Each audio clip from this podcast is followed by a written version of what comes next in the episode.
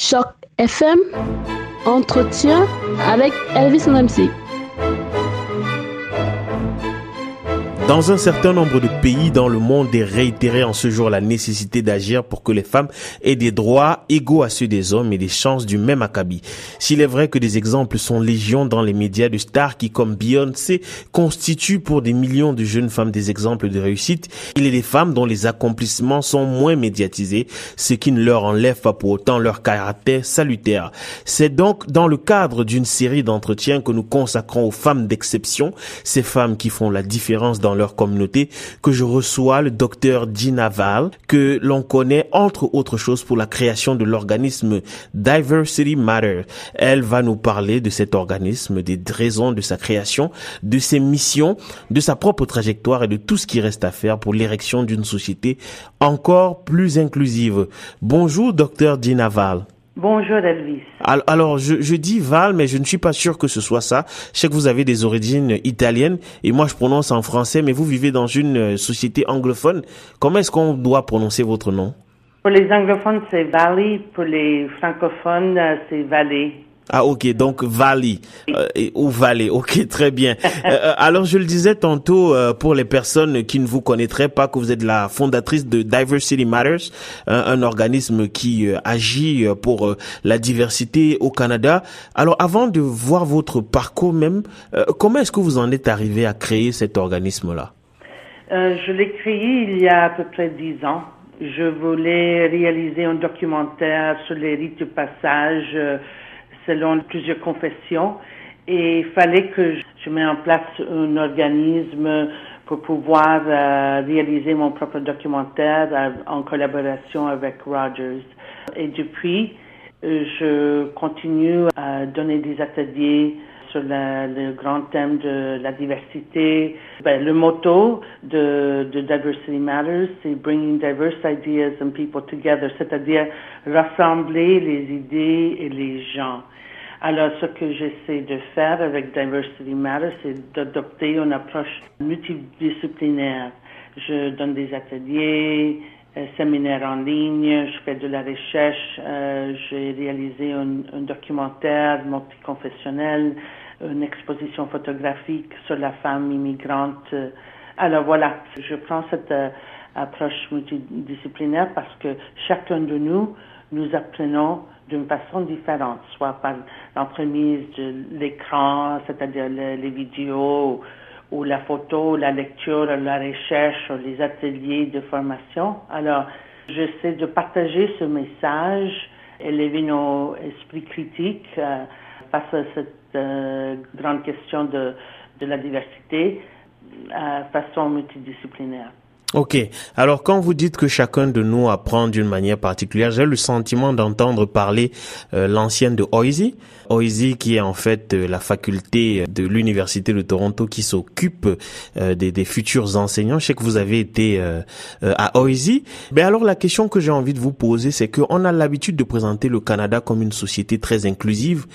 Est-ce que la création de Diversity Matters naît en fait du sentiment qu'il manquait encore quelque chose quand même dans cette diversité-là ben, toujours, même si on se croit très avancé ou très avant-garde par rapport à d'autres pays euh, au monde, il reste beaucoup de choses à faire. Alors c'est sûr que pour moi, quand il s'agit de la diversité, ce n'est pas uniquement les députés à Ottawa qui devraient être les leaders, c'est à nous de prendre la relève au niveau communautaire et en parler franchement avec une certaine clarité. Alors, c'est pour ça que j'ai décidé de, prendre cette approche et ne pas rester dans le domaine académique euh, avec la recherche ou être écrivaine de plusieurs livres. Moi, je voulais aller au-delà pour euh, encourager toutes et tous les Canadiens de participer dans nos grands discours. Alors, c'est pour ça que, par exemple, mon exposition photographique, se, traite de la femme immigrante et c'est en 18 langues. Wow. D'abord en anglais et en français, mais c'est dans la langue maternelle de la femme aussi en, en, mandarin, en japonais, en espagnol, en portugais. Et je viens de lancer mon troisième livre, Le meilleur monde imaginable. C'est pour les enfants. C'est cette histoire d'abord écrite dans la langue maternelle de l'écrivain ou l'écrivaine euh, canadien. Et puis je les ai fait traduire en anglais et en français. Pourquoi? Pour euh, inviter tout le monde de participer dans la lecture, pas uniquement ceux et celles qui parlent anglais et français, mais tout le monde peut pouvoir participer. Si on envisage des projets qui sont plus euh, inclusif, comme par exemple mon livre qui est multilingue pour enfants. Alors, chaque enfant peut se voir dans les images ou dans l'écriture de ce livre. Alors oui, c'est sûr qu'il y avait quelque chose qui manque et encore plus quand je vois tout ce qui se passe euh, partout au monde actuellement, c'est sûr qu'il nous faut beaucoup de travail. Il, faut faire, il faut continuer à, à travailler très fort, s'obstiner de pousser et aller plus loin parce qu'on est capable et on ne devrait pas se croire toujours des meilleurs au monde euh, par rapport au multiculturalisme, multilinguisme et on a du travail. Alors c'est très drôle parce que quand vous euh, parlez de multiculturalisme et quand vous parlez français, les gens qui vous entendent ne peuvent pas savoir qu'il ne s'agit pas de votre première langue et qu'il ne s'agit peut-être même pas de votre deuxième langue parce qu'il me semble que vous êtes trilingue. Et, je disais tout à l'heure, vous parlez de multiculturalisme, j'estime que vous êtes vous-même un exemple de multiculturalisme. Et alors dites-nous un peu c'est votre trajectoire, c'est quoi votre trajectoire personnelle pour qu'on comprenne en fait pourquoi est-ce que la docteur que vous êtes a finalement décidé d'aller vers euh, tout ce qui concerne le multiculturalisme. Quel est votre parcours professionnel et surtout, euh, et même votre parcours personnel? D'où étaient originaires vos parents? Comment est-ce que vous avez évolué pour devenir la femme que vous êtes aujourd'hui? Je tiens un doctorat de l'Université de Toronto et je vous parle ce matin en ma troisième langue, le français. euh, je suis fille d'immigrants italiens. Ils sont arrivés après la Deuxième Guerre mondiale. Ils ont bien bâti leur vie au, Canada. Moi, depuis très longtemps, je voulais hum, répondre aux questions de la dignité de la personne. Comment est-ce que nous traitons une personne qui a un accent, qui croit en Dieu qui est différent que la, majorité, qui, vient d'un autre pays, que nous, croyons que c'est inférieur à notre pays? Alors, mon point de départ est toujours, toujours la dignité de la personne, plutôt que le respect, parce qu'on parle souvent du respect quand on parle de la diversité, mais, et moi je demande toujours qu'est-ce que ça veut dire le respect un envers l'autre? Est-ce qu'on peut commencer d'abord avec la dignité de la personne, comment est-ce qu'on traite d'autres personnes que nous peut-être pensons euh, inférieures? Alors voilà, et, et, je fais ma, ma maîtrise, mon doctorat j'ai lancé Diversity Images, je me suis impliquée dans plusieurs projets très intéressants mm, partout au, Canada et dans, comme je vous ai dit, dans euh, des projets très créatifs. Alors oui, je suis euh, allophone et francophile et j'y tiens beaucoup. Mes enfants sont francophones, mon conjoint est francophone. Je tenais à élever des enfants euh, francophones dans le bain anglais anglophone euh, de Toronto et je tenais et je suis euh, très fière qu'ils sont des francophones bilingues. Je fais des grands efforts chaque jour de leur parler toujours en français pour qu'ils se sentent francophones et c'est sûr qu'eux aussi ils ont fait des études en Italie et ici au Canada, pour ça qu'eux aussi parlent les trois langues. Alors ça fait partie de, de, du futur du Canada, qu'on est capable de pouvoir faire nos études dans des écoles francophones ou françaises ou euh, et parler anglais à notre boulot à Toronto et puis parler notre langue maternelle avec nos amis, nos membres de famille. Il, est possible. Il, faut valider cela dans nos écoles. Il faut le valider. C'est pas assez d'en parler et de bon, ça c'est bien beau là, parce qu'on on a déjà assez à travailler sur le multiculturalisme.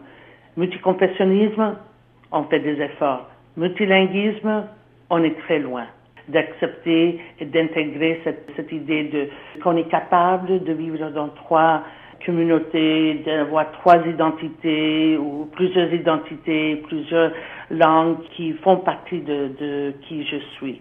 Et, c'est le 21e siècle, on est capable de vivre bien avec cette réalité de nos jours et surtout dans un pays comme le Canada. Oh, ça c'est vrai. C'est vrai que la diversité euh, est importante, mais comme vous le dites, la diversité sur le plan linguistique est tout aussi importante et je dirais l'égalité elle aussi elle est très importante et justement je le disais euh, en, début d'entretien j'ai tenu vraiment à vous parler aujourd'hui parce que alors avec les accomplissements qui sont les vôtres vous êtes une femme d'exception vous êtes un exemple pour les autres alors que c'est quoi le 8 mars pour vous? Qu'est-ce que ça signifie pour vous et qu'est-ce qu'il reste encore à faire euh, pour que les femmes aient des droits euh, égaux à ceux des hommes? Ben, ça devrait être tous les jours sauf le 8 mars. hein? Euh, comme point de départ que c'est ça m'attriste que c'est uniquement un jour qu'on parle qu'on parle beaucoup de la femme. Ça devrait être euh, tous les jours. Alors moi je par exemple je mets beaucoup d'accent sur la, la femme au foyer la femme euh, qui vit sa vie en silence la femme qui on voit jamais parce que elle est invisible dans le travail cette semaine, je donne des ateliers à ce sujet-là pour les mettre en lumière un peu, euh, parce que sans elles, on pourrait, c'est, la transmission, disons, de culture et langue et identité de l'individu, c'est souvent, euh, ça part de la mère. Et, et la femme, euh, pas forcément et pas tout le temps, mais la, depuis très longtemps, disons, c'était le cas. Alors, c'est une journée qu'il faut réfléchir de qui étaient des modèles dans nos vies, quelles étaient leurs valeurs qui nous mènent à, bien vivre notre vie, qui nous donnent euh, la puissance intérieure de prendre des décisions difficiles. Et le 8 mars, ça nous donne l'occasion de réfléchir sur euh, ces femmes-là. Très bien, merci infiniment, docteur euh, Vali, d'avoir accepté de répondre à nos questions. Je ne sais pas si vous avez quelque chose à dire pour euh, pour terminer cet entretien. Je vous remercie, Elvis. Merci.